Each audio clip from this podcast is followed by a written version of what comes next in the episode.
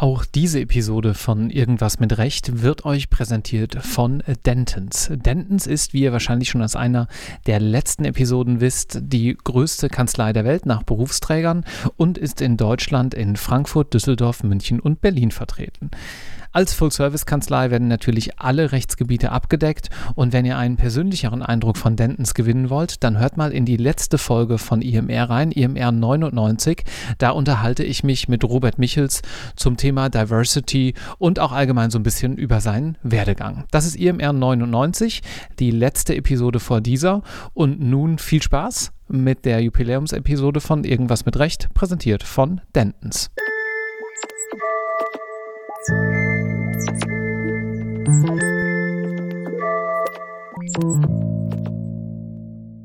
Herzlich willkommen zu einer ganz besonderen Episode von Irgendwas mit Recht, nämlich Episode 100. Wer hätte gedacht, dass wir Ende 2017 mal so weit kommen? Ich freue mich jedenfalls, in dieser ganz besonderen Runde zu sitzen mit einer sehr bekannten Stimme und sozusagen der akademischen Mutter von Irgendwas mit Recht, nämlich Frau Professor Dana Lieb. Ich freue mich. Und mit unserem, ich nenne sie jetzt mal Stargast, Carsten Düss. Hallo, Herr Düss. Vielen Dank, hallo. Herr Düss, äh, wir fangen mal mit Ihnen an, weil äh, Frau Professor hier auch äh, den geneigten Zuhörenden, die hier schon länger dabei sind, wahrscheinlich weniger Vorstellungen braucht. Hoffe ich mal. Hoffe ich auch. Was machen Sie denn so? Sie sind Jurist, aber. Ich bin Jurist. Ich glaube, da muss man gar kein Aber äh, dahinter setzen. Und? Ich bin Jurist und Jurist ist ja ein Oberbegriff oder ein Kern. Also wenn man Jurist ist, dann ist man halt eben Jurist. Man kann ja auch ganz viele andere Sachen obendrein auch noch sein. Mhm. Und auf meinem Weg, Jurist zu werden, habe ich viele andere Sachen gemacht. Und nachdem ich Jurist war, habe ich auch viele andere Sachen gemacht. Deswegen bin ich Jurist und. Mhm. Sie haben in Bonn studiert, ne? Richtig. Und haben so ein bisschen, ein bisschen wahrscheinlich untertrieben, Verbindung zum Fernsehen. Was haben Sie denn da genau gemacht? Ich habe während meines Jurastudiums festgestellt, dass mich Jura gar nicht komplett auslastet und äh, habe in den äh, Semesterferien, ich glaube nach dem zweiten Semester, äh, habe ich bei einem Preisausschreiben mitgemacht von der Westdeutschen Allgemeinen Zeitung. Da ging es darum, dass drei Watz-Leser mit einer originellen Bewerbung äh, eine Woche Mallorca als Kabelträger bei Hans Meiser gewinnen können. und äh, da habe ich eine Bewerbung hingeschickt, die äh, äh, eigentlich ist ja schönen guten Tag. Mit Erschrecken habe ich festgestellt, dass sie mich per Zeitungsaufruf suchen. Die ganze Mühe hätten sie sparen können, wenn sie mich direkt angeschrieben hätten. Und das fanden die ganz okay und haben mich dann als einen von drei Watz-Lesern rausgesucht. Und dann war ich eine Woche lang mit dem ganzen Team von Meiser auf Mallorca. Und ich habe erst gedacht, das ist eine alte Leute-Sendung, das interessiert mich eigentlich mhm. gar nicht, aber Hauptsache eine Woche Malle mit Taschengeld. Mhm. Und habe dann festgestellt, dass das super spannend war. Also dass es ganz professionell war, ein ganz junges Team, die mit einer professionellen Distanz zu dieser vermeintlichen alte Leute-Sendung das halt eben vorbereitet haben, wie viel Arbeit da im Hintergrund, wie viel Arbeit da war zu erledigen waren. Und da war ich eine Woche lang Best Boy, also ich habe während der Sendung Kabel geschleppt, war ansonsten Produktionsfahrer und bin überall da eingesprungen, wo es dann irgendwie was zu tun gab. Und da habe ich Feuer gefangen fürs Fernsehen, weil ich dann gedacht habe, es ist super, eine super schöne, kreative, völlig unkonventionelle Arbeit. Und habe das, als wir zurückgekommen sind äh, von Mallorca, die Produktionsfirma war in Hürth, habe ich da als Student, studentische Hilfskraft weitergearbeitet. Jetzt müssen wir, glaube ich, ein kleines bisschen Kontext den Zuhörenden liefern. Ich bin Jahrgang 87. Ich kenne Hans Meiser mit einer Talkshow auf RTL. Genau. Die hat er aber nicht von Mallorca aus gemacht. Das war eine Sondersendung. Der hat ah, eine ja. Sondersendung gemacht, dass zwei Aufzeichnungen auf Mallorca gemacht wurden. Als Gimmick fürs Team, als Gimmick für die Zuschauer und nicht zuletzt als Gimmick für mich. Mhm. Und das war mein Einstieg ins Fernsehgeschäft. Verstehe. Und dann sind Sie dabei geblieben als Student, äh, studentischer Mitarbeiter, äh, wie Sie gerade gesagt haben. Dann ging es aber noch ein bisschen weiter, ne? Es ging ein bisschen weiter. Es war örtlich, war, hat sich da ganz viel gebündelt bei dem, auf dem Produktionsgelände in Hürth. Also zum, einen hat, zum einen hat die Firma von Hans Meiser auch weitere Talkshows gemacht, unter anderem die Talkshow von Bärbel Schäfer. Mhm. Für die habe ich Warm-up gemacht eine ganze Zeit lang, also Publikumsanimation, bevor es losging. Was macht man denn da eigentlich? Das habe ich mich auch schon ewig gefragt. Jetzt müssen wir ein bisschen in die ein oder andere äh, Schleife, glaube ich, drehen. Rein inhaltlich erzählt man den Menschen, wo die Notausgänge sind. Mhm und äh, animiert die dazu, äh, bei der Sendung mitzumachen und zu klatschen.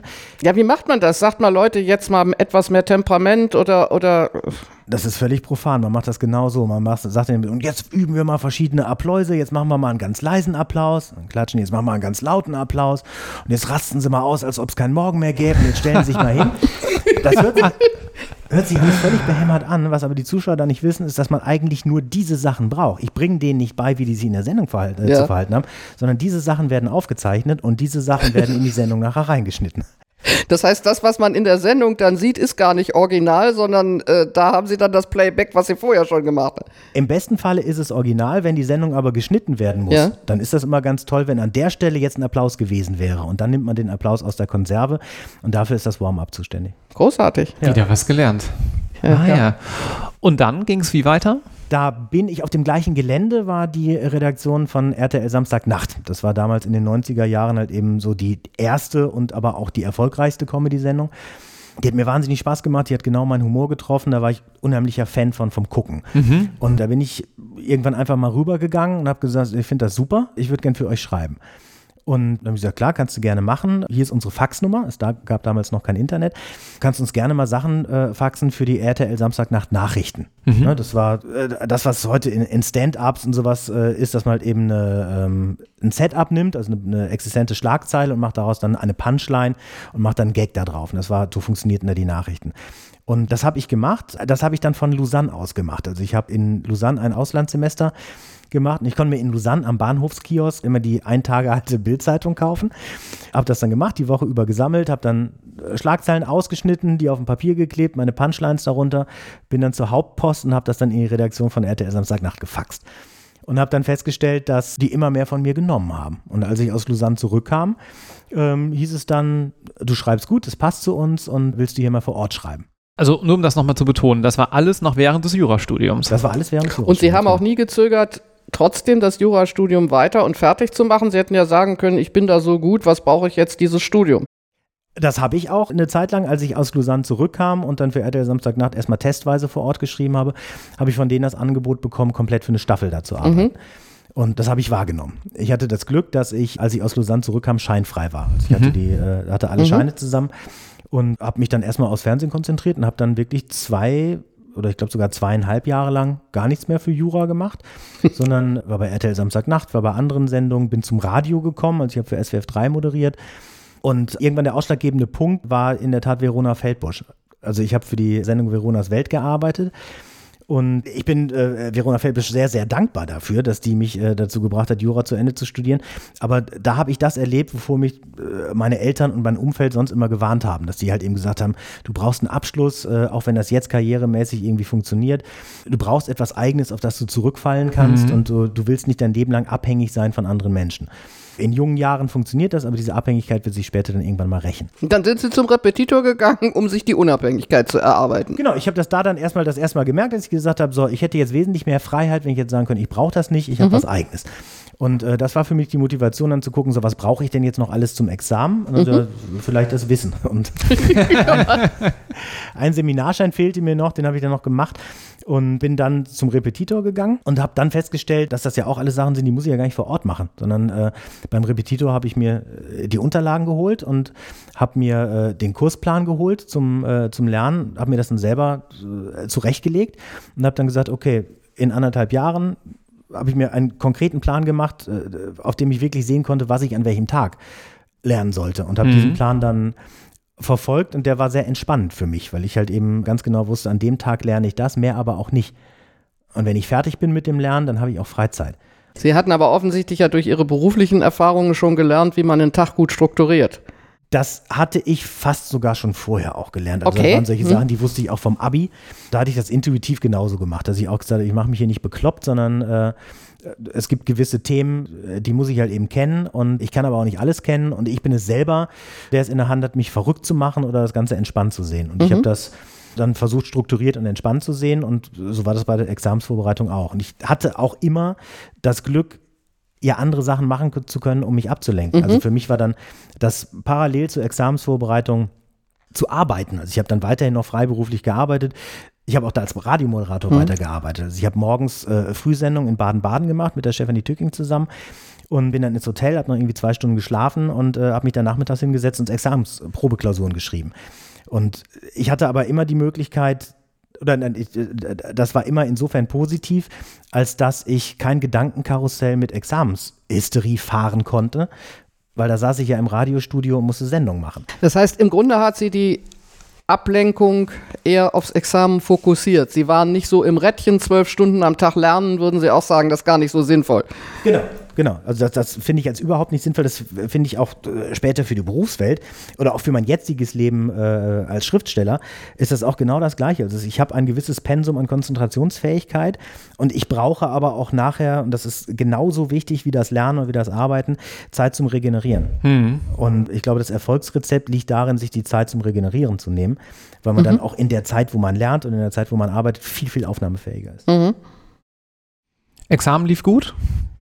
Examen lief gut, ja. Ja, ja also ich bin da stressfrei reingegangen und äh, bin aus beiden Examen mit einem Befriedigend rausgegangen. Ach ja, Wunderbar. Und Referendariat haben Sie dann wo gemacht? Auch im Rheinland? Äh, auch im Rheinland, also hier in Bonn und die Wahlstation habe ich in Los Angeles gemacht, bei einem Hörbuchverlag und das war auch eine wahnsinnig tolle Erfahrung. Sind aber nicht beim Film in Los Angeles hängen geblieben? Ich bin nicht beim Film in Los Angeles hängen geblieben, sondern äh, bin wieder zurück und habe dann hier dann noch das Mündliche gemacht und das war schon eine Verbindung halt eben aus der Erfahrung aus der Medienwelt, die ich sowieso ja auch hier gemacht habe und dann nochmal amerikanische Mentalität und auch wirklich Leben in Hollywood. Also der Verlag war direkt am Rodeo Drive. Ich hatte eine Wohngemeinschaft gefunden, die zwischen Sunset Boulevard und Hollywood Boulevard war. Also ich konnte zu Fuß da sogar alles erledigen. Und das war eine super tolle, äh, ganz entspannte Erfahrung. Mhm. Also nochmal an dieser Stelle, ich weiß, es war jetzt anderthalb Jahre Corona, aber wenn es geht und ihr habt das Referendariat noch vor euch, geht ins Ausland, ihr seht es ja hier, alle äh, Gäste, die dort irgendwo waren, fast egal auf der Welt, waren ziemlich begeistert.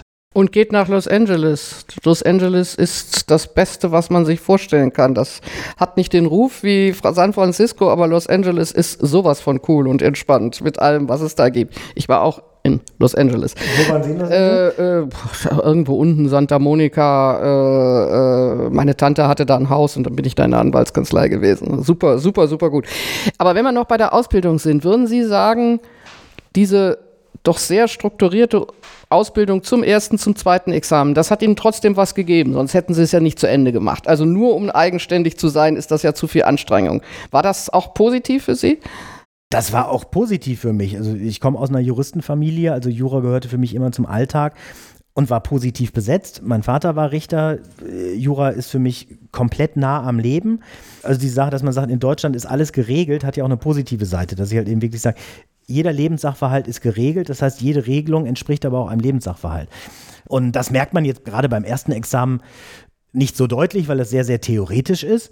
Beim zweiten Examen kriegt man durch die ganze Praxisarbeit, finde ich, aber schon viel mehr den Bezug zum realen Leben und zu den realen Problemen hin. Das fand ich immer spannend. Also das mhm. fand ich thematisch, fand ich das spannend.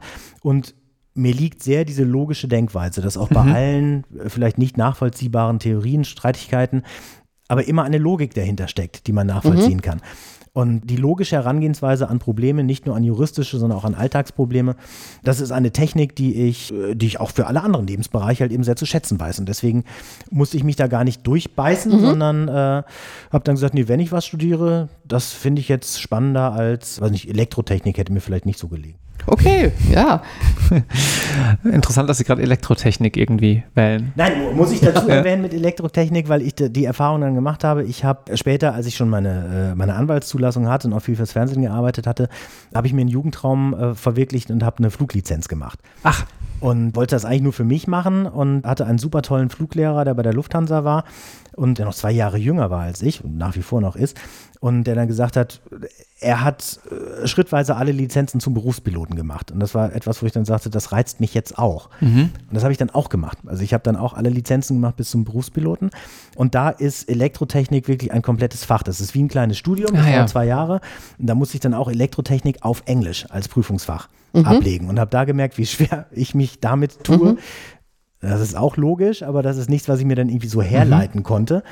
Deswegen ist der Vergleich halt im Jura hat mir wahnsinnig viel Spaß gemacht. Durch Elektrotechnik habe ich mich durchbeißen müssen. Habe ich aber auch bestanden. Später haben Sie dann Ladykracher geschrieben zu großen Teilen, ne? Ja. Ich habe angefangen als äh, auch als Außenautor. Ich kannte das Team und habe in einer Staffel relativ viel verkauft äh, dafür und es kam dann äh, zu einem Wechsel des Headwriters. Also Headwriter ist der Autor, der organisatorisch dafür zuständig ist, dafür zu sorgen, dass man alle Drehbücher zusammen hat für die Staffel, bevor gedreht wird, der den Kontakt mit den äh, Autoren hält. Und Ach, das heißt, da schreiben tatsächlich mehrere Autoren und bieten auch was an und der guckt dann, was gibt einen guten Blumenstrauß für eine Sendung. Genau, richtig. Da gibt es einen festen Stamm von Autoren, das waren immer so zwischen sechs und acht die äh, schickten Sachen und äh, die wurden dann vom Head-Autoren zusammen mit den Producerinnen äh, gesichtet. Und dann wurde im Team besprochen, also zusammen mit Anke, mit dem Regisseur, mit der Requisite, mit Maske, mit dem Produzenten, mit der Producerin wurden die Sachen gesichtet, dann wird geguckt, das können wir uns vorstellen, das nehmen wir so ohne Änderung, das nehmen wir gar nicht und die Sachen nehmen wir mit Änderung. Und dann war das meine Aufgabe als Headwriter, entweder die Änderung weiterzugeben an die Kollegen äh, oder zu sagen, ändere ich schnell und dann haben wir es fertig. Wo sind wir da gerade, in welchem Jahr? Das ist so eine Sache, da müsste ich jetzt wirklich dann überlegen, in welchem Jahr das war. Ich glaube, das war so um 2008 rum, glaube ich. Ah ja, okay. Mhm. Und hat Antje Engelke dann selber da auch Einfluss drauf genommen, dass sie gesagt hat, der Text gefällt mir und der nicht, oder hat die sich ganz beraten lassen? Nee, die saß äh, immer mit am Tisch mhm. und hat auch gesagt, der gefällt mir, der gefällt mir nicht. Was bei Anke super war, dass die absolut dazu in der Lage war, zu sagen, der gefällt mir zwar nicht, aber ich vertraue euch, dass das funktioniert. Mhm. Und äh, dann wurden solche Sachen auch gemacht. Das ist ja auch ein, ein, ein Maß an Professionalität, was in dem gesamten Arbeitsumfeld äh, halt eben war, dass man gesagt hat, es kommt hier nicht auf persönliche Befindlichkeiten an, sondern bin ich der Meinung, dass es nachher funktioniert. Und natürlich hat da keiner von uns jetzt irgendwie was gemacht, was völlig gegen den eigenen Strich ging, aber man konnte auch sagen, lasse ich mich drauf ein. Was macht nach Ihrer Wahrnehmung das Besondere äh, an Antje Engelke aus? Also ich finde sie extrem witzig und schon ganz was Besonderes. Was, was ist so der spezielle Kick bei ihr? Kann ich gar nicht sagen. Also ich glaube, das sind dann immer wirklich subjektive Sachen. Da, da gibt es jetzt kein Rezept für, okay. ne, das äh, zu machen, sondern ich habe die Art und Weise, mit ihr zusammenzuarbeiten, immer sehr geschätzt, immer sehr gemocht und es war ein, äh, nicht nur menschlich ein tolles Arbeiten, sondern halt eben auch ein, ein qualitativ sehr hochwertiges Arbeiten. Mhm. Mhm. Sie haben im Vorfeld äh, verraten, da haben Sie ja Comedy gemacht, deswegen komme ich da gerade drauf. Und ich muss an Ihren Schriftsatz denken, den Sie eben im Vorgespräch erwähnten, der vermutlich auch ganz lustig war, wo Sie uns verraten haben, dass Sie als Anwalt meistens eher so ein bisschen salopp oder mal sarkastisch geschrieben haben. Ne? Ich habe zwei Erkenntnisse ge gesammelt, erst nachdem ich meine Zulassung als Anwalt hatte. Die eine Erkenntnis war, dass mein humoriger und sarkastischer Schreibstil in vielen Gerichtsschriftsätzen kontraproduktiv ist für den eigenen Mandanten. Also wenn ich am Anfang äh, äh, jemand zu mir gekommen ist und gesagt, ich habe das und das Problem, dann habe ich mich da voller Empathie reingestürzt und dann war mir auch völlig klar, dass die Gegenseite halt eben die Bösen waren. Und das dauerte eine Zeit lang, bis ich überhaupt mit, auch da mit einer professionellen Distanz äh, halt eben reingegangen bin, um dann zu sagen, so, ich diene hier nicht als Brandbeschleuniger, sondern ich diene hier als Puffer. Das äh, war erstmal eine Erfahrung, die ich machen musste. Und wesentlich später habe ich eine zweite Erfahrung gemacht, die wesentlich weitreichender war, äh, dass ich festgestellt habe, ich mag Streitigkeiten gar nicht.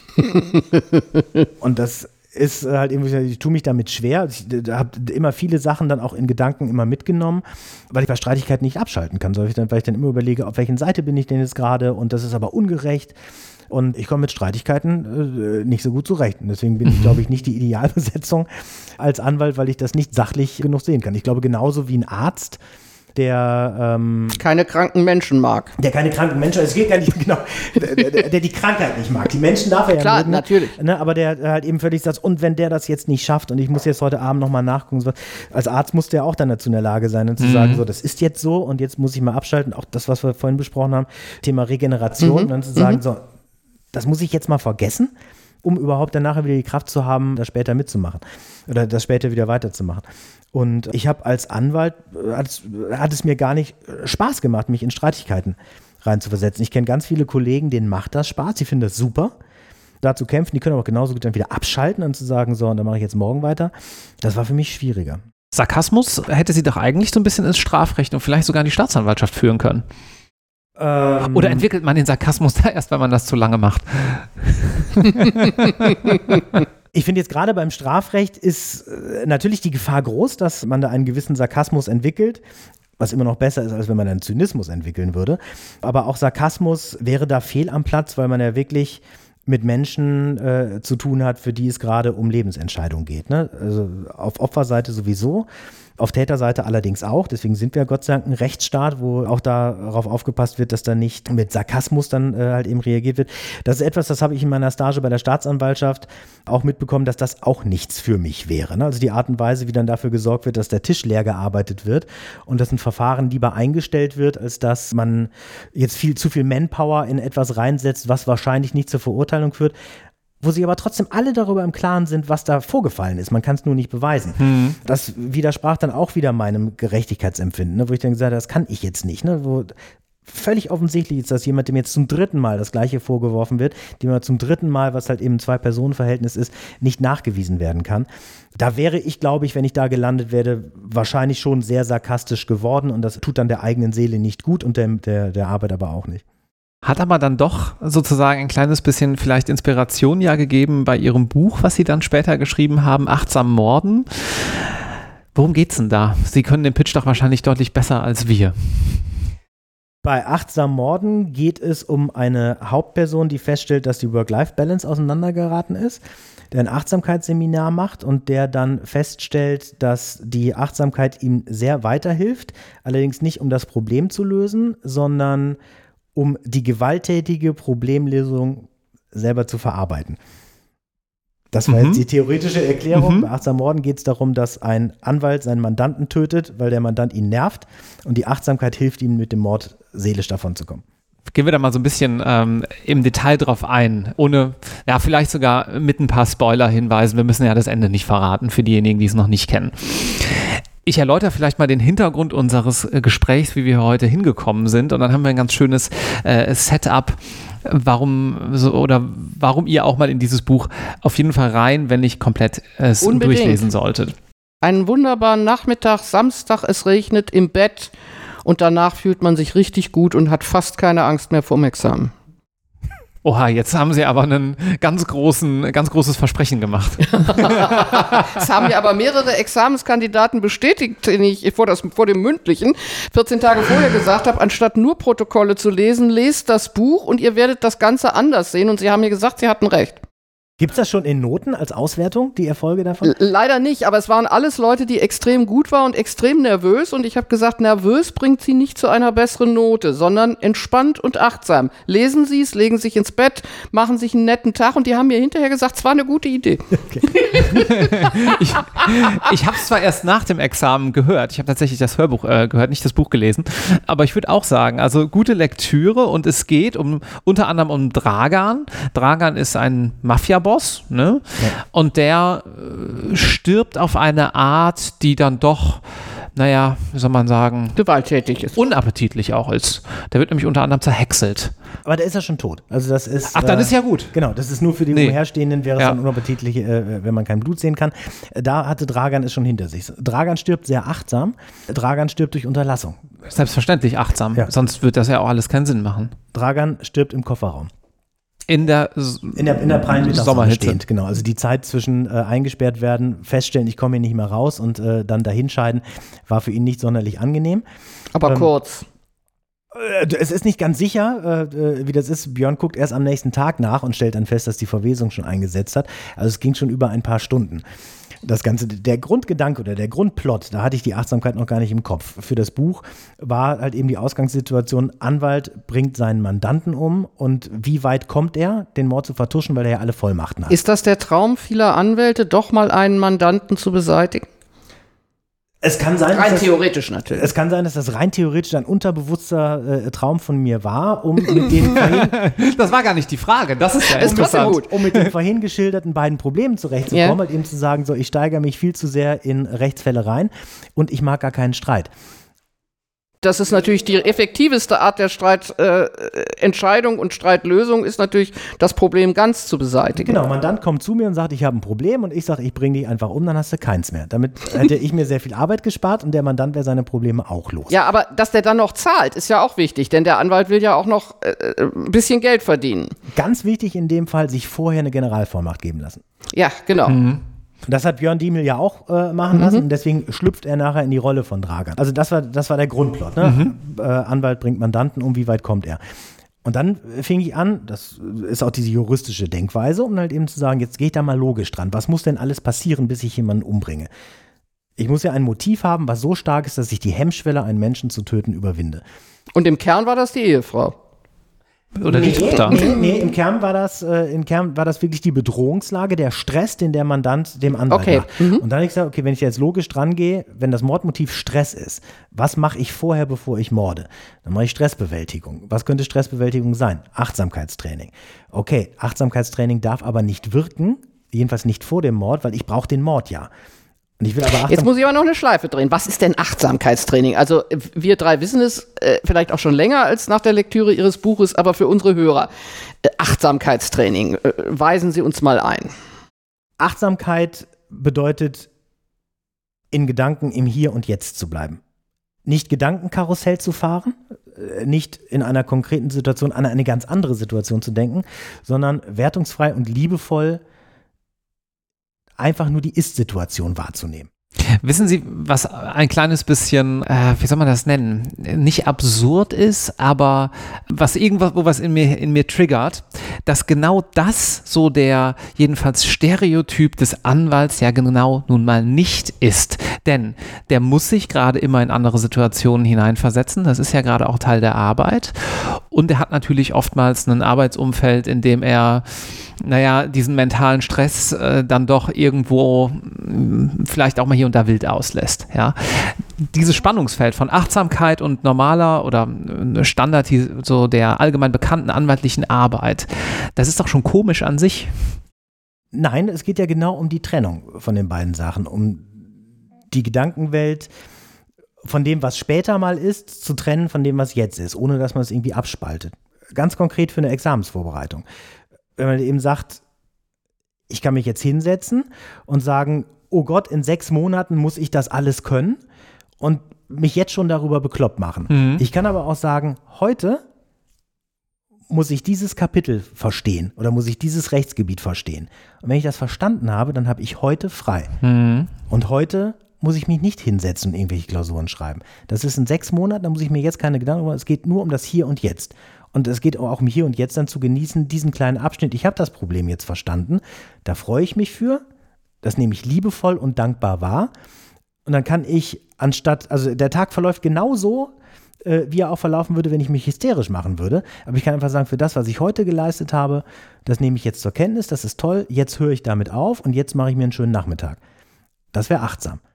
Wenn wir jetzt nicht noch so viele Fragen an Sie hätten, dann würde ich an dieser Stelle den Podcast beenden, denn das ist wahrscheinlich das Wichtigste, was wir hier heute sagen werden, aber wir gucken mal, wo es uns noch hinführt. Ja, aber Juristen und liebevoll, das passt doch eigentlich gar nicht zusammen. Kennen Sie liebevolle Juristen?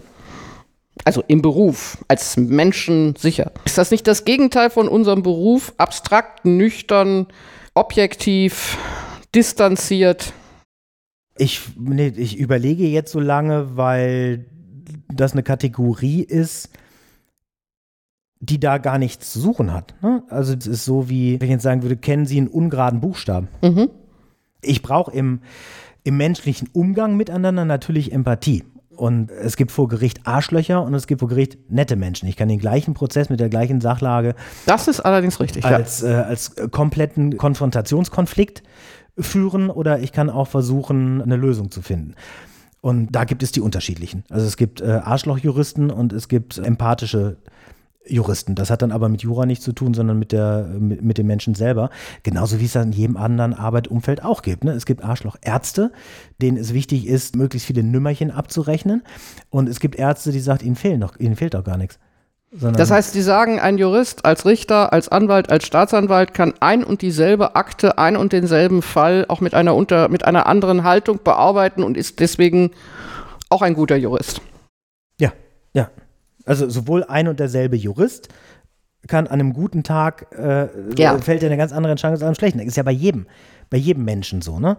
Und äh, ich glaube, die Kunst ist, oder in einer idealen Welt äh, hätte, hätten gerade Juristen, die Entscheidungen treffen, auch genau das Bewusstsein dafür, dass sie halt eben sagen, ich nehme mein Ego da jetzt mal raus, das ist jetzt was Professionelles, das muss ich so betrachten, dass ich kann auch beide Seiten mal menschlich betrachten und obendrein äh, natürlich die reine Rechtslage beurteilen. Und genau der gleiche, der kann auch sagen, ich bin jetzt so unter Stress, was geht mich euer Streit an? Ich mache jetzt die einfachste Lösung, die noch zu rechtfertigen ist, äh, damit ich die Akte vom Tisch habe. Das geht in beide Richtungen. Damit würde, sagen Sie im Grunde auch ein Achtsamkeitstraining wäre für jemanden, der Jurist werden will oder schon ist, durchaus auch sinnvoll professionell, nicht nur menschlich. Achtsamkeitstraining ist ja erstmal etwas im positivsten Sinne sehr egoistisches. Das mache ich ja für mich. Das mhm. mache ich, um meinen eigenen Stresslevel zu beseitigen. Wenn es mir gut geht, bin ich aber auch viel besser dazu in der Lage, in meinem Beruf, in meinem Umfeld anständig zu arbeiten oder besser zu arbeiten, leichter zu arbeiten. Deswegen glaube ich nicht, dass jetzt irgendwie ein Achtsamkeitstraining eine lohnenswerte Voraussetzung wäre, um das Justizsystem besser zu machen, sondern viele zufriedene, in sich ruhende Menschen bilden auch ein viel besseres System. Von daher wäre das natürlich dann schon schön. Die in sich ruhen, die ein gewisses Selbstbewusstsein haben, sind auch dazu in der Lage, ganz anders Entscheidungen zu treffen und äh, Entscheidungen auch professioneller zu treffen. Aber eine direkte Verbindung würde ich jetzt nicht herstellen. Ja, aber jetzt nochmal zurück. Trotzdem, ihr, wie heißt er? Diemel? Björn, Björn Diemel. Björn Diemel äh, ermordet seinen Mandanten und lässt sich die Generalvollmacht geben. Und jetzt nochmal die Brücke zur Achtsamkeit. Genau. So, ich war an einem Punkt, es war eine lange, äh, lange eine, eine, lange Runde, die wir gedreht haben. So, äh, Björn Diemel macht Achtsamkeitstraining, um seinen Stress äh, zu reduzieren, den er mit seinem Mandanten hat, weil er sonst Gefahr läuft, den Mandanten umzubringen. So, ich brauche aber für meine Geschichte, dass der Mord passiert.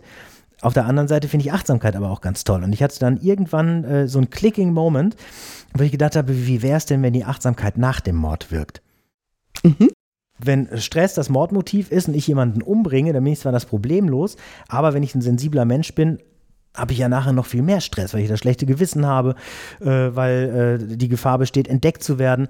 Wie wäre es denn, wenn die Achtsamkeit dann hilft? Und die hilft hier, die Sache erstmal im Ko Kofferraum liegen zu lassen genau. und abzuwarten, was da im Kofferraum passiert und nicht irgendwie allzu hektisch sofort Beseitigungsaktionen einzuleiten. Genau. Es kommt zu einer Situation, wo Björn seinen stressenden Mandanten im Kofferraum zur Flucht verhelfen muss, gleichzeitig seine Tochter mit dabei hat, weil er mit der ins Wochenende fahren möchte.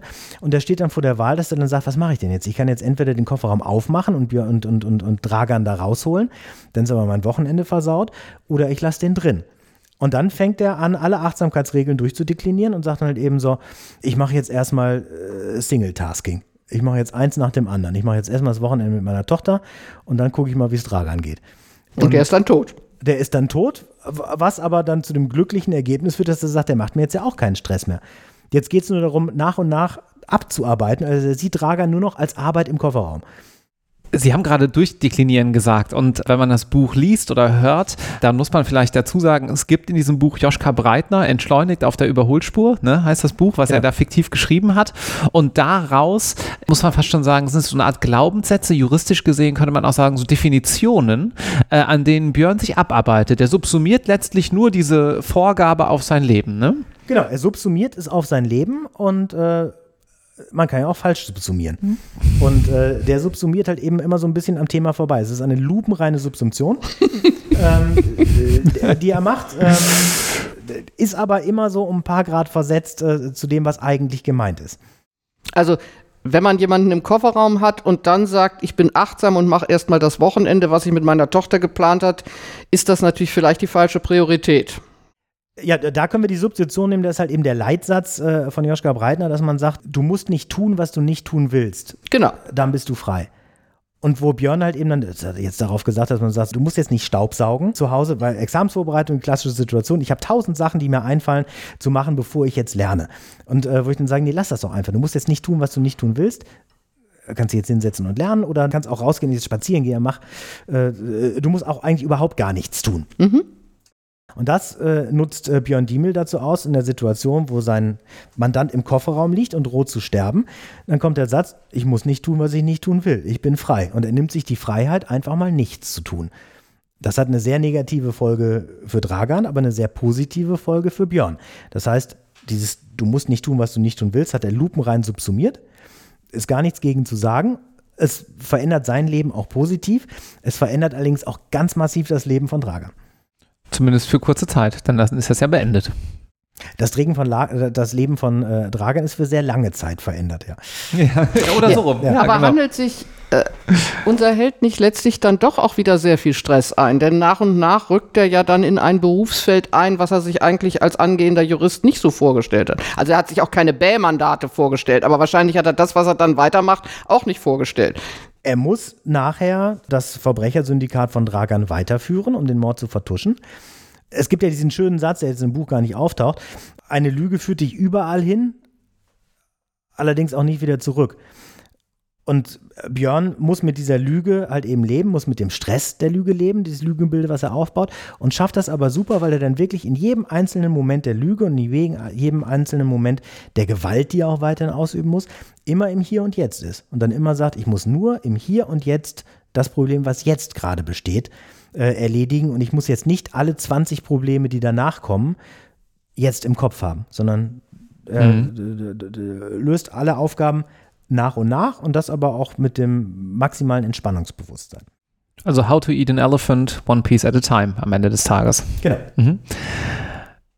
Es gibt ganz viele Stellen in Ihrem Buch, äh, da muss ich ja auch als Jurist schon denken, hm, da ist die juristische Seele schon ganz gut getroffen. bleiben wir mal bei der Situation, wo Dragan gerade gestorben ist. Ähm, das findet Björn erst so ein bisschen im Nachhinein heraus. Ne? Er denkt, okay, ich habe den im Kofferraum gelassen, aber es war eher so ein Mord durch Unterlassen. Und dann gibt es einen Satz, da schreiben sie sinngemäß, naja, Juristen können sich ja eigentlich in alles hineinfuchsen, wir müssen nur ein bisschen recherchieren und dann legen sie da, was Dragan wohl im, oder er recherchiert Björn fiktiv, was Dragan wohl im Kofferraum passiert ist, wie ihm erst heißer wurde, dann hat er keine äh, Körperflüssigkeit mehr und dann ist es irgendwann zu Ende.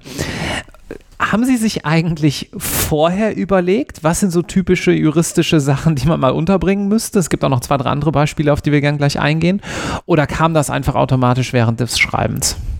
Das kam automatisch während des Schreibens, weil ich mir überlege, welche Grundzutaten nehme ich denn? Und dann gucke ich während des Schreibens, was kann ich denn jetzt rein logisch mit diesen Grundzutaten anfangen? Und das war mir vorher nicht bewusst, dass ich dann halt eben solche Sachen dann da einbaue, dass Juristen sich in alle Themen einarbeiten können. Ich stellte aber in dem Moment dann auf einmal fest, dass, ein, dass das eine super Lösung ist, um einen Perspektivwechsel schriftstellerisch vorzunehmen. Weil ich das einfach spannend fand, zu sehen, ich möchte ja eigentlich dem folgen, was im Kofferraum passiert. Da ich mich aber dafür entschieden habe, einen Ich-Erzähler zu benutzen, mhm. ist der ja nicht im Kofferraum. Und mit dem Kunstgriff äh, dann zu sagen, als Jurist kann ich mich ja in Sachen einarbeiten. Mhm. Ich vermute mal, es war so und so. Konnte ich mehrere Fliegen damit einer Klappe schlagen. Da gibt es aber ganz viele Stellen in allen Büchern, wo das nichts ist, was von vornherein klar war, sondern wo ich dann sage, so, ich habe ja ein kreatives Problem. Das beleuchte ich von verschiedenen Seiten und äh, versuche es dann zu lösen. Welche Rolle spielte denn für Sie der Sozialarbeit studiert habende Mafioso? War der von Anfang an dabei? Das ist ja eine besonders charmante und auch eigentlich sehr sympathische Figur, finde ich eigentlich. Also mir hat der besonders gut gefallen. War der immer schon in Ihrem, äh, äh, in Ihrem Team? Der war schon immer im Team. Der war an diesem Abend, wo ich diesen Clicking-Moment hatte, die Achtsamkeit einzubauen war ich äh, bei einem Freund von mir, also diesen Moment hatte ich auf Fehmarn. Das ist äh, meine Lieblingsinsel, da war ich auch meiner Lieblingskneipe und bin dann zu einem Freund von mir, der ein äh, Café hat mit angeschlossenem Theater und mit einem offenen Bücherschrank, der äh, Kickerabende veranstaltet. Der hat einen Gast im, äh, äh, im Café, an dem ist Sascha, der, der Sozialarbeiter, angelehnt. Halt eben auch jemand, der aus dem Ausland kam, was ganz anderes studiert hatte, nach Deutschland gekommen ist, hier Schwierigkeiten hatte, dass äh, das Studium anerkannt wird und dann in einem völlig anderen Bereich gearbeitet hat.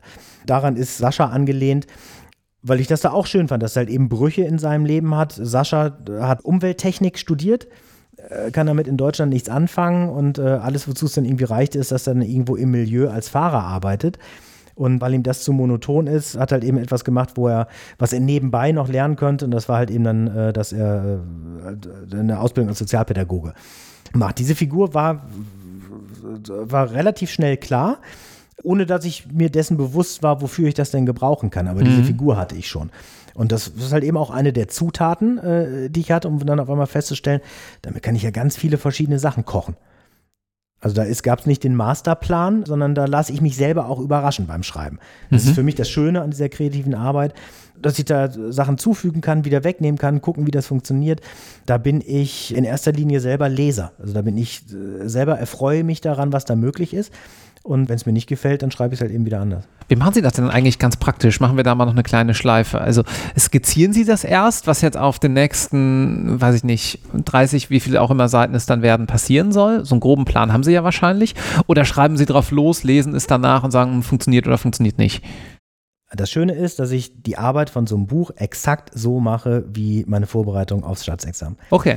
Ich weiß, wann Abgabetermin ist und ich rechne dann runter. Also ich weiß, wenn Abgabetermin im Januar ist und äh, wir haben August, dann habe ich August, September, Oktober, November, Dezember, Januar, sechs Monate. Ich habe eine Vorgabe von 400 Seiten. Sagen wir mal, ich hätte eine Vorgabe von 360 Seiten, kann ich nämlich leichter rechnen. Dann muss ich pro Monat 30 Seiten. Dissertation. Äh, nee, muss ich, muss ich wenn ich eine Vorgabe von 360 Seiten habe und ich habe sechs Monate Zeit, dann weiß ich, ich muss im Monat 60 Seiten schreiben. Ein Monat hat zwar 30 Tage, aber ich nehme die Wochenenden schon mal raus. Das heißt, ich habe nur noch 20 Tage. 20 Tage, 60 Seiten, heißt, ich muss pro Tag drei Seiten schreiben. Mhm. Dadurch habe ich dieses riesen, riesen Wust. Ich muss in einem halben Jahr einen Roman abgeben, schon mal reduziert. Ich muss pro Tag drei Seiten schreiben. Mhm. Das ist völlig überschaubar. Das ist aber auch nur was, ich muss nicht wirklich jeden Tag diese drei Seiten schreiben, sondern es gibt Tage, da schreibe ich zehn und dann kann ich wieder andere äh, Tage haben, da schreibe ich gar nichts. Das heißt, ich habe mir diese Wochenende sowieso ja schon mal freigenommen und da habe ich mir schon mal vorbereitet, äh, gucke schon mal, was mein Pensum ist. Und dann fange ich an, bevor ich mich hinsetze und zu schreiben, dass ich weiß, was ist die Hauptgeschichte und reduziere das dann wieder runter, dass ich dann weiß, so innerhalb der nächsten Woche hätte ich gerne diesen Handlungsstrang bis zu diesem Punkt geschrieben. Mhm.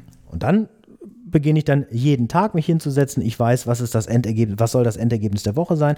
Lass mich davon überraschen, welche kreativen Probleme auf mich zukommen und ich weiß, äh, welches Pensum ich pro Tag habe. Und so setze ich mich dann hin und gehe morgens erst mit meinem Hund in den Wald, weiß schon, welches Problem, über welches Problem ich mir Gedanken mache. Das heißt, das löse ich beim Spazierengehen. Grob, setze mich dann hier hin und fange an, das zu schreiben. Und ganz viele Lösungsansätze kommen dann auch beim Schreiben. Sie haben so eine ähnliche Situation auch im Buch, wo der Protagonist auch spazieren geht, ein Problem hat und sagt, naja, weil er eben das auch von seinem Achtsamkeitstrainer so geraten bekommen hat, die Lösung wird sich schon irgendwann neben dir auftun. Haben Sie das schon mal im Wald, dass Sie dann so denken, ach, da ist sie ja gerade? Ich habe es da für mich selber geschafft, ein Problem zu lösen, indem ich es beschrieben habe. Also ich war als Schriftsteller in dem Moment selber, äh, stand ich vor dem Problem und gesagt, okay, ich habe jetzt vier Handlungsstränge, die ich lösen muss. Und die müssen jetzt zu einer Lösung kommen. Ich bin schon bei zwei Drittel des Buches. Mhm. Und ich hatte in dem Moment noch keine konkrete Vorstellung, wie ich diese Lösung, wie ich diese Probleme konkret löse. Bin dann in den Wald gegangen, um spazieren zu gehen. Und habe dann überlegt, so, jetzt nicht What would Joschka Breitner say, sondern äh, auch so, jetzt äh, gehe ich das mal genauso an. Ich hab, bin jetzt in genau der gleichen Situation wie mein Protagonist. Ich brauche eine Lösung, der braucht eine Lösung. Was mache ich denn jetzt? Und dann gehe ich einfach spazieren und habe dann auch immer festgestellt, okay, ich gehe jetzt mal in alle Richtungen, das könnte eine Lösung sein, das könnte eine Lösung sein. Und die richtige Lösung fand mich dann und habe dann äh, gesagt, ich beschreibe einfach, wie ich im Wald war. Und äh, genau das gleiche findet dann im Buch statt und äh, er kommt dann halt eben im Buch, geht Björn Diemel in den Wald und kommt zurück und hat für alle vier Probleme sogar eine Lösung eigentlich. Die gleiche Lösung, er bringt die vier Probleme einfach um. Aber ja. da geht es dann halt eben auch darum, genau. das muss ich ja erstmal herleiten. Das mhm. ist dann auch wieder genauso, auch wieder äh, juristisch, wie bei irgendeinem Urteil, wo ich dann eben auch sage, ich kann ja alles schreiben, ich muss es nur anständig begründen. Was ist denn für Sie ein kreatives Problem? Also ein reales Problem, das kennen wir alle, aber wenn Sie sagen, ich habe ein kreatives Problem, ist das was Besonderes?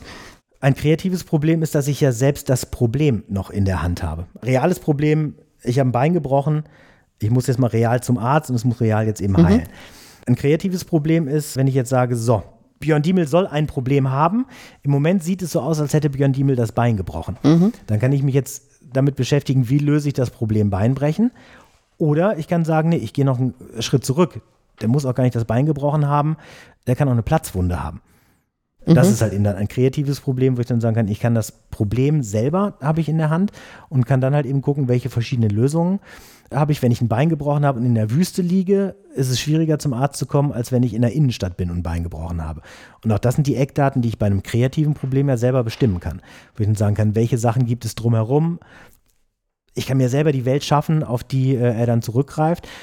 Und ich kann da auch sagen, damit das jetzt nicht so aus dem Nichts kommt, ne? also wenn wir beim Beinbruch bleiben, okay, ich bin jetzt darauf gekommen, er ist in der Wüste, hat ein Bein gebrochen, er soll auch weiter in der Wüste, Wüste bleiben.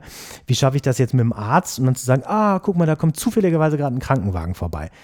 Das wäre relativ unglaubwürdig, wenn ich aber drei Kapitel vorher erwähne, dass ein meinetwegen Sozialarbeiter sagt, so, ich mache jetzt eine Selbstfindungstour mit dem Krankenwagen durch die Sahara und ich nehme meine beste Freundin mit, die Ärztin ist. Wenn ich das vorher implementiert habe und dann kommt auf einmal in der Situation der Sozialarbeiter mit seiner besten Freundin mit dem Krankenwagen durch die Sahara, dann wirkt das Ganze dann noch glaubwürdig und dann auch humorvoll. Und das sind so kreative Probleme, wo ich dann gucke, wie arbeite ich die ein. Das heißt, Sie ändern durchaus mal, wenn Sie auf Kapitel no, bei Kapitel 9 sind, auch nochmal Kapitel 2 rückwirkend oder steht das in Stein gemeißelt, wenn es mal auf dem Papier oder im Computer ist? Das steht nicht in Stein gemeißelt. Meistens muss ich aber auch gar nicht ein komplettes Kapitel ändern, sondern es reicht, wenn ich zwei Sätze einfüge und dann wirkt das schon, als hätte ich beim Schreiben des Kapitel 2 den Masterplan gehabt, weil das gleich in Kapitel 9 passiert.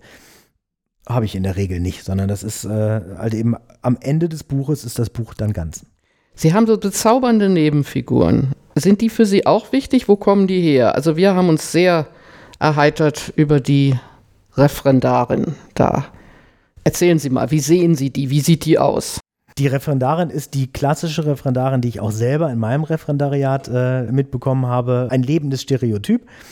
Gut aussehend, Gebot-Hose tragend, Bluse, Perlenkettchen und relativ weltfremd. Und äh, die, aber sympathisch.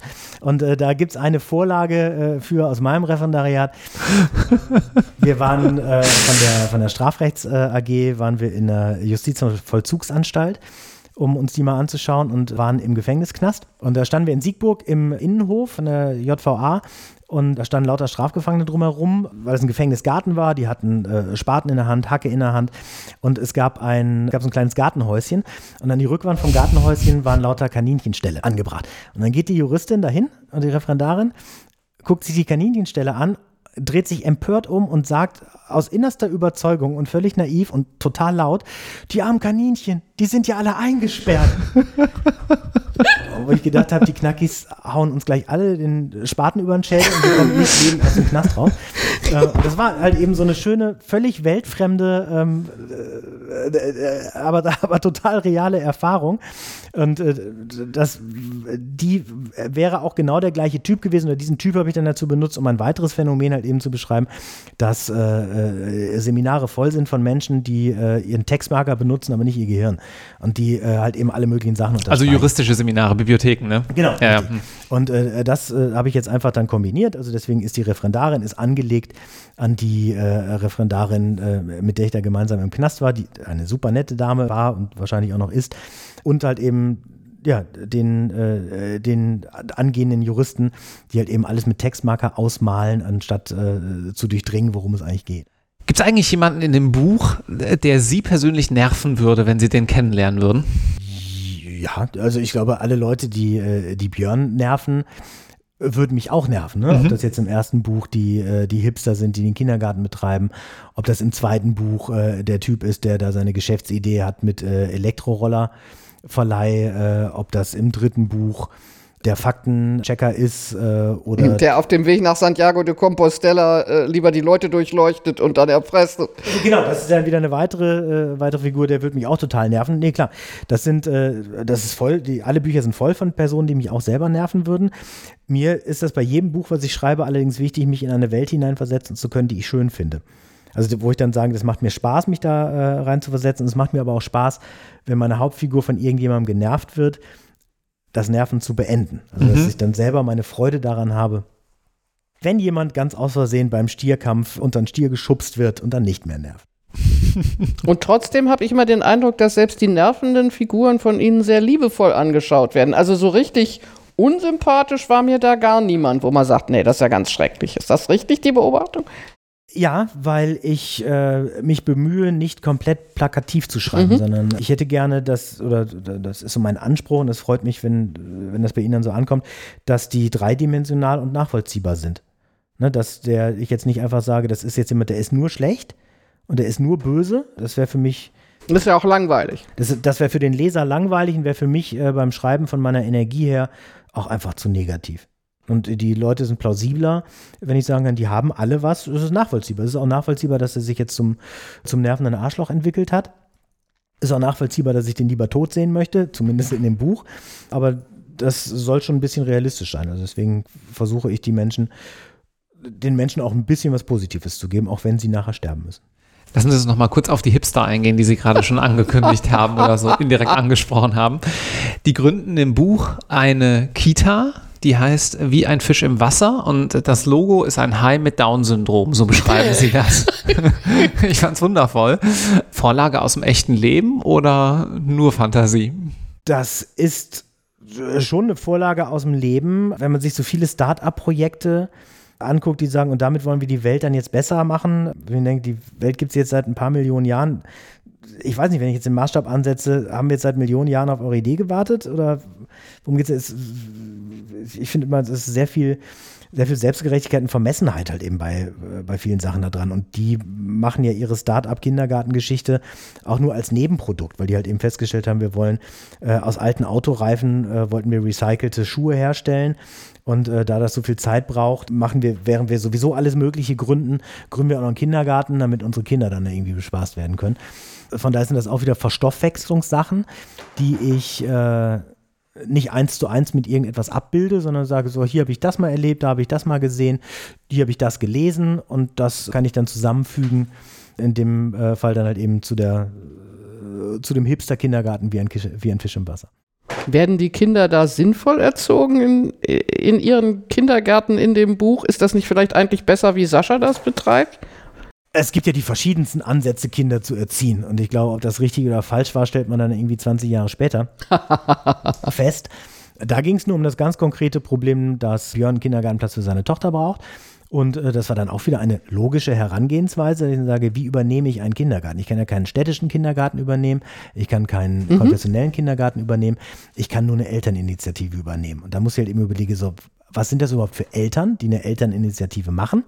Und die brauchten eine Geschichte. Und wo ich dann gesagt habe, dann nehme ich jetzt aber auch eine Geschichte und dann erfinde ich mir Eltern, die so viel Reibungspunkte haben, im Gegensatz zum, also im Vergleich zum Leben von Björn, ähm, dass das für den ein inneres Fest ist, diesen Kindergarten dann zu übernehmen. Und er nicht nur die, das Problem löst, ähm, dass seine Tochter einen Kindergartenplatz kriegt, sondern dass er das auch mit reinem Gewissen machen kann, und äh, sagen kann, so, ich habe jetzt für mein Ego auch nochmal was Gutes getan. Und der wird zum strategischen Asset, ne? Dieser Kindergarten, der hilft Ihnen später auch nochmal. Der hilft mir später auch nochmal. Das ist dann aber auch etwas, das ist mir dann währenddessen bewusst geworden. Ne? Wenn ich dann feststelle, dass ein Staatsanwalt viel tut für einen Kindergartenplatz. Dass viele Menschen viel tun für einen Kindergartenplatz. Und dadurch hat ein Kindergartenplatz ein gewisses Erpressungspotenzial. Ja, genau. Ne? Und dieses, aber das ist dann etwas, das ist mir beim Schreiben klar geworden. Ne? Wenn ich dann sage, beim, beim städtischen Kindergarten, beim konfessionellen, da gibt es niemanden, der aus strategischen Gründen die Macht ausübt, mit, dem Kinder, mit der Kindergartenplatzvergabe was, äh, was zu bewirken. Und als mir dann klar war, ich muss das jetzt gerade so strukturieren, dass da Privatpersonen dazu in der Lage sind, Prä äh, Plätze zu vergeben, kann ich das nicht als strategischen Vorteil nutzen, wenn jetzt eine Mafia-Organisation den Kindergarten hat. Da wurde mir auf einmal klar, ja, damit kann ich viel mehr Menschen unter Druck setzen als durch Gewalt und Drogen und Erpressung. Wenn ich einfach sage, bist du gefügig, kriegt dein Kind einen Kindergartenplatz, bist du nicht gefügig, kriegst das eben nicht. Das fand ich sehr erhellend. Abschließend würde ich ganz gerne noch wissen, wie Ihr Blick auf die juristische Ausbildung ist. Haben Sie da noch einen Blick? Kriegen Sie da noch was mit? Oder sagen Sie, ach, ich bin durch die Mühle, ist jetzt eigentlich auch egal? Und haben Sie einen Rat vielleicht für jemanden, der Jurist werden will? Denn Sie haben ja nun eine sehr breite Erfahrung zu sagen, das solltest du tun, das tut dir gut. Aus der juristischen äh, Ausbildung bin ich insofern raus, weil ich gar nicht mehr weiß, ob die jetzt noch so funktioniert, wie das vor, ja, bei mir vor 20 Jahren Ich glaube, die kurze Antwort ist ja. Ist immer noch so oder ist ja. das nicht so? Hat ja. sie nichts geändert. Hat sie nichts geändert. ähm, ich bin ein Mensch, für mich ist Freiheit total wichtig und für mich ist Eigenverantwortung äh, ganz wichtig. Und das war für mich auch in allem, was ich äh, gelernt habe, war mir immer klar, ich bin schon selber dafür verantwortlich, die Voraussetzung zu schaffen, dass ich in dem Job nachher anständige Arbeit leiste und ich habe meine eigenen Qualitätsansprüche an das, was ich leiste. Wenn man mit dem Anspruch daran geht, ich studiere jetzt Jura und ich mache jetzt Referendariat und anschließend bin ich komplett ausgebildet durch das, was ich einfach konsumiere, um als Richter arbeiten zu können oder als Staatsanwalt oder als Rechtsanwalt, um nur diese drei Gruppen zu nennen, dann würde ich sagen, nein, dazu ist das Studium und das Referendariat nicht in der Lage, das zu machen, sondern es bietet dir die Grundvoraussetzungen, dass du zusätzlich noch selber dich als Mensch so weit entwickeln musst, um in der Lage zu sein, Entscheidungen zu treffen, um in der Lage zu sein, äh, auf die Probleme von Leuten einzugehen. Und ich glaube, das hat man, das hat man aber in keinem Beruf, ähm, wenn man einfach nur die Berufsausbildung hat, sondern das kommt ein Stück weit dann mit der Erfahrung und dann ist halt eben wichtig, was suche ich mir selber raus? Aus welchen Fehlern kann ich auch ganz lernen? Finde ich super wichtig, dass man eben dann sagt, ich muss mit gewissen Sachen auch einfach mal auf die Schnauze gefallen sein um zu gucken, was mache ich beim nächsten Mal besser. Und ich sehe das durchaus als ein Problem an, dass Leute, die mit super tollen Staatsexamina dann in die Berufswelt einsteigen, das sagt noch nichts darüber raus, ob die über die menschliche Erfahrung oder schon gar nicht über die Lebenserfahrung verfügen, ähm, da arbeiten zu können. Deswegen glaube ich, dass jemand, der mit einem schlechten Examen, aber mit viel Lebenserfahrung und einer guten Menschenkenntnis bewaffnet ist, dass der bessere Voraussetzungen hat, um nachher wirklich lebensprägende Entscheidungen zu treffen, als jemand, der das nur in der Theorie hat. Und was würden Sie jemandem raten, wenn der sagt, ich fange heute an Jura? So das, wo Sie sagen, doch, das ist sinnvoll, das haben Sie ja die, das ganze Interview über gesagt, dass Sie das geprägt hat. Aber was würden Sie ihm raten? Lies nebenher ein Buch, mach Erfahrungen, was wäre Ihr Lebensrat? Studiere Jura mit Freude, äh, sieh das nicht als kompletten Selbstzweck und Lebensinhalt an, äh, Jura zu studieren, sondern leb auch nebenbei. Also das ist ja das, womit wir angefangen haben, mit diesem äh, ich bin Jurist aber und ich dann gesagt, nein, ich bin Jurist und. Jura oder Jurist zu sein ist ein Teil des Lebens, es ist eine Facette. Und das Leben ist umso glänzender und äh, schillernder und strahlender, je mehr Facetten man im eigenen Leben dann zufügt. Und wie groß die Facette Jura ist, das äh, kann jeder, jeder selber entscheiden. Sollte es nur diese Facette geben, ne, dadurch durch Anzahl der Facetten unterscheidet sich der Diamant vom Fensterglas. Prägnanter könnte man es nicht sagen. Carsten Düss, vielen herzlichen Dank. Und äh, herzlichen Dank. Frau Professor, Ihnen auch herzlichen Dank. Ich und natürlich auch, auch äh, für die ganzen sonstigen Folgen. Ich wurde letztens angesprochen, ähm, dass Sie ja hier Dauergast äh, gewesen seien in den letzten 100 Episoden. Und das freut mich wirklich sehr. Und ich glaube auch viele unserer Zuhörenden. Insofern auch danke euch, die ihr diesen Podcast so regelmäßig hört, jetzt schon über die 100. Episode hinaus getragen habt, mit eurem kritischen Feedback, euren guten Bewertungen bei iTunes iTunes, um mal hier so ein bisschen äh, mit dem Zaunfall zu winken. Und äh, ja, bleibt uns gewogen. Danke, bis dann. Tschüss. Bis bald. Tschüss. Tschüss.